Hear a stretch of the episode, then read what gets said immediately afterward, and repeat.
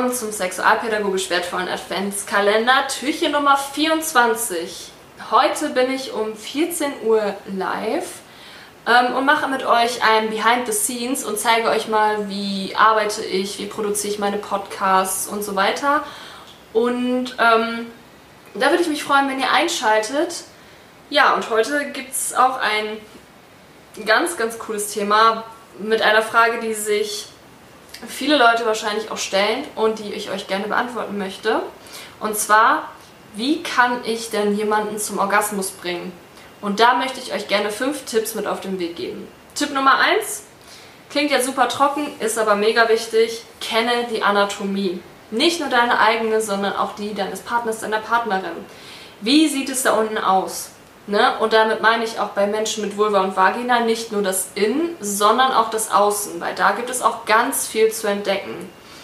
Ähm, legt nicht nur bei der Befriedigung einer anderen Person den Fokus, gerade wenn ich jetzt auch wieder an heterosexuellen Geschlechtsverkehr denke, ähm, legt nicht nur den Fokus auf Penetration, also ne, das rein-raus, hatten wir in einer, schon in einer äh, Adventskalenderfolge, sondern auch auf, ähm, sondern benutzt auch zum Beispiel mal die Finger, schaut mal, was ist denn da außen, ähm, wie fühlt sich das vielleicht für die andere Person an und ähm, wie man zum Beispiel seine Finger bei Menschen mit Vulva und Vagina benutzen kann.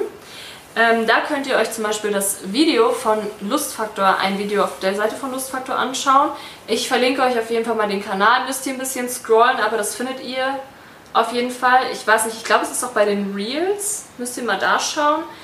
Ähm, ansonsten sind natürlich auch die Tipps zur Selbstbefriedigung manchmal ganz hilfreich. Damit kann man natürlich auch eine andere Person und nicht nur sich selber zum Orgasmus bringen.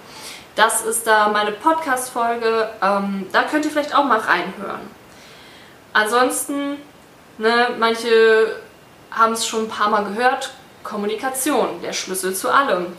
Ähm, frage die andere Person doch einfach mal, was ihr gefällt, weil sie weiß es am besten und es ist immer super individuell, wie eine andere Person zum Orgasmus kommt. Das ist wirklich super individuell. Ähm, frag eine andere Person, was ihr gefällt, tauscht auch vielleicht Fantasien aus. Vielleicht gibt es auch bestimmte Stellungen, die ihr gefallen oder, ähm, ne, ähm, genau, tauscht einfach mal Fantasien aus. Was was war zum Beispiel deine Fantasie, ähm, als du dich das letzte Mal selbst befriedigt hast? Ne? Muss man natürlich gucken, wie ist das Setting, wie ist die Beziehung zueinander, geht das? Ja. Und was auch nochmal ein guter Tipp ist, informiere dich über erogene Zonen. Also das sind quasi Zonen am Körper, die erregbar sind, ähm, wo Personen auch sexuelle Erregung empfinden können und ähm, finde das vielleicht auch, oder frag mal deinen Gegenüber, ob er vielleicht, er oder sie vielleicht auch nochmal andere erogene Zonen hat.